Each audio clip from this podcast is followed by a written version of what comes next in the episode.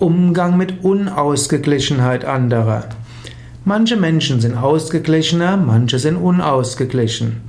Wenn du selbst ein ausgeglichener Mensch bist, gut. Wenn ein anderer unausgeglichen ist, auch gut. Du musst nicht alle Menschen zum gelassenen Typen erziehen und es ist auch nicht deine Aufgabe, der allgemeine Erzieher zu sein der anderen.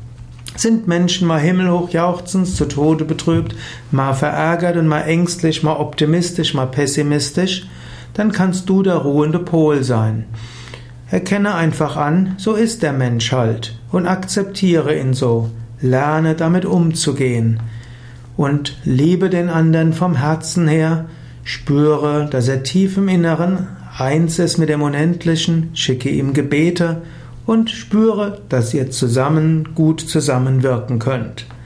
Der eine ist unausgeglichener, der andere ist melancholisch, der andere ist optimistisch, der andere wittert jede Gefahr, der eine ist feinfühlig, der andere ist der Mann fürs Grobe oder die Frau für die zwischenmenschlichen Beziehungen. All das ist gut. Menschliche Gesellschaft besteht aus vielen Charaktertypen und das ist das Großartige der menschlichen Gesellschaft.